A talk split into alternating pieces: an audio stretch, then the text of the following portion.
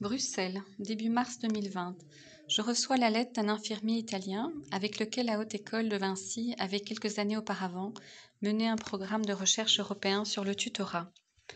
La question se pose d'une manière encore plus cruciale pendant cette crise sanitaire sans précédent.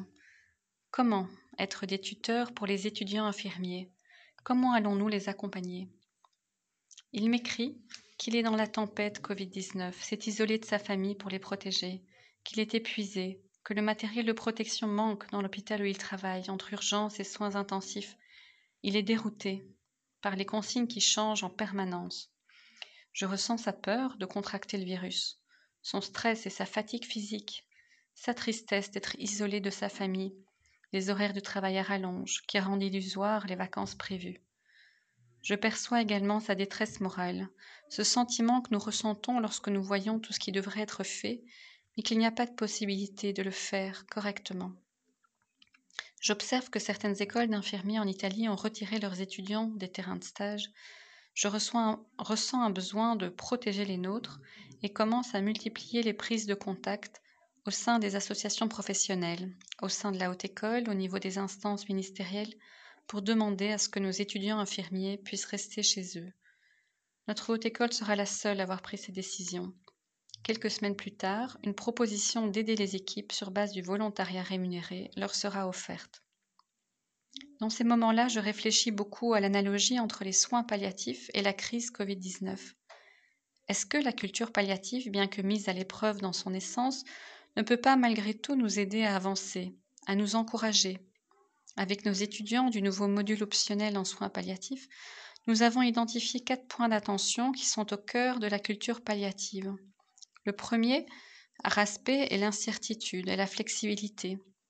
Ce qui est flexible est inébranlable, écrivait Lao Tzu. Ne pas savoir, ne pas pouvoir contrôler l'avenir. Les familles que j'avais accompagnées en soins palliatifs pédiatriques en Belgique m'ont souvent dit combien la planification préalable des soins était compliquée pour elles. Elles me disaient Avancer au jour le jour, c'est déjà pas mal. L'incertitude est fortement liée à notre sentiment d'impuissance et en même temps un appel à discerner là où je peux agir, être efficace, et les zones par contre où je dois lâcher prise.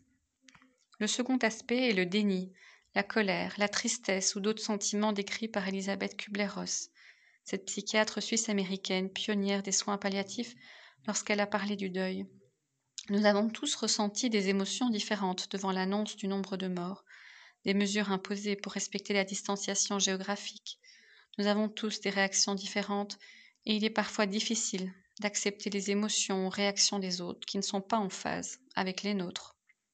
Mettre un masque, ne pas en mettre, comment le coudre, avec quel tissu, suivi des personnes atteintes par voie électronique ou surtout pas, car atteintes à la liberté personnelle. Nous ressentons un sentiment général de deuil, deuil devant tant de projets, de fêtes, de célébrations, de travaux que nous avions prévus et que nous devons maintenant annuler ou remettre à plus tard, voire même enterrer parfois. La colère est parfois dirigée contre un bouc émissaire. En soins palliatifs, elle est parfois dirigée contre le médecin qui n'a plus de traitement à proposer. Et maintenant, pendant cette crise sanitaire, elle est dirigée contre certains politiciens qui semblent ne pas faire les choses correctement.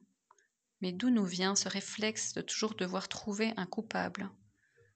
Le troisième point d'attention est l'importance des liens sociaux du soutien entre amis, famille, voisins. Rester en contact, exprimer nos émotions, raconter ce que nous vivons, comment nous le vivons, nous soutenir. Prenez soin de vous et des autres, disait la première ministre belge à d'intérim. Cela prend du temps et de l'énergie. Inventer des fils rouges, créer du lien, autrement, retrouver cette voisine veuve, isolée, déprimée, lui offrir une pizza maison et nous réjouir de ces gaufres faites avec amour pour nos enfants. Journée surréaliste aussi celle où pour accompagner ma marraine lors de l'incinération de son époux en France, nous avions créé pour l'occasion un groupe WhatsApp à 15 pour nous envoyer des photos, de la musique, des vidéos, des poèmes, afin de rester ensemble, différemment, en défiant les barrières géographiques et la pandémie. Enfin, le quatrième élément est la promotion de la qualité de vie, un objectif essentiel des soins palliatifs. Nous aussi, nous sommes maintenant invités chaque matin à nous tourner vers ce que la vie nous donne. Le sourire, la joie, toutes ces petites choses du quotidien qui nous font du bien malgré la menace, le danger, parfois l'angoisse. C'est un exercice difficile qui demande une bonne dose de volonté, mais probablement aussi de grâce. Comment mettre en place des activités qui me font, nous font du bien? Chacun a sans doute son propre équilibre à trouver. Dessiner, écouter de la musique, voir des films. Personnellement, en tant qu'enseignante, je me sens happée par l'énergie à investir pour accompagner au mieux nos étudiants et voilà que mes journées se rallongent à regarder des tutoriels de dispositifs pédagogiques à distance.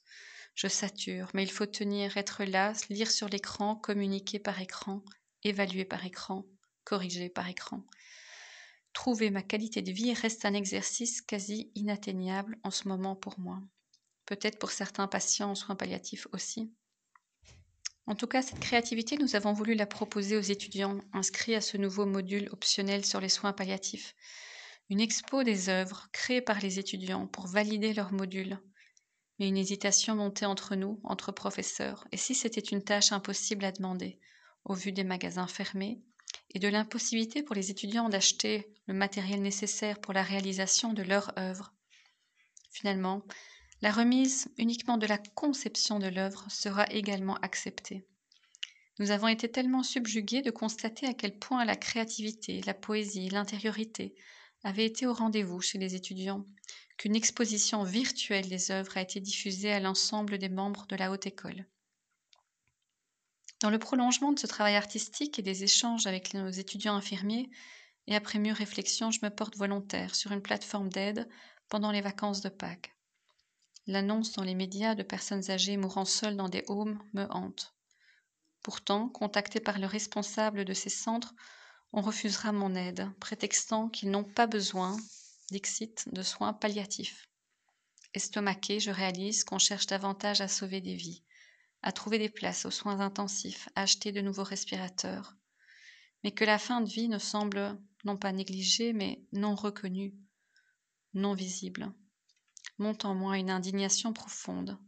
C'est ainsi que je me mets à rédiger un argumentaire pour défendre l'idée qu'il faut une formation en soins palliatifs, obligatoire dans tout curriculum des professionnels de santé. Comment procéder? Je soumets mon texte au groupe éthique FINE, qui est la Fédération des enseignants en soins infirmiers, et regroupe des enseignants en interréseau. Et ensemble, nous, nous soumettons notre texte au ministre de l'Enseignement supérieur. En voici quelques extraits. Chaque année, au niveau mondial, 61 millions de personnes ont besoin de soins palliatifs, dont 20 millions se trouvent en fin de vie. 25 millions et demi de personnes meurent dans des souffrances inutiles.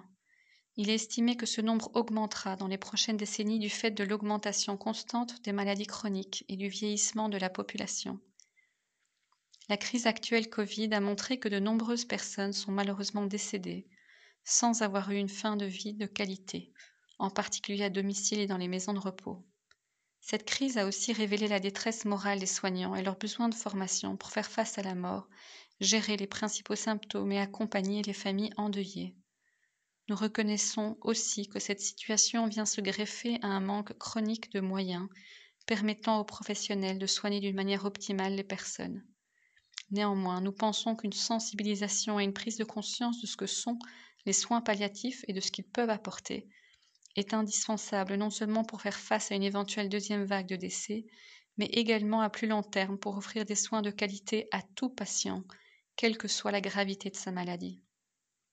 Le nombre d'heures consacrées à la formation en soins palliatifs est dans un grand nombre de cas limité et varie considérablement entre les curricula des masters en médecine et de ceux des bacheliers infirmiers. Pourtant, le référentiel de compétences en soins infirmiers fait explicitement mention aux soins palliatifs et d'après la loi belge, l'accès aux soins palliatifs constitue un droit, d'après les lois 2002 et 2016 il faut que tous les professionnels du secteur de la santé aient une formation initiale suffisante pour dispenser des soins palliatifs. Actuellement, le terme soins palliatifs n'apparaît même pas dans la grille de cours. Les soins palliatifs font partie des soins de santé primaires, comme le déclarait euh, l'Organisation mondiale de la santé en octobre 2018 au travers de sa déclaration d'Astana.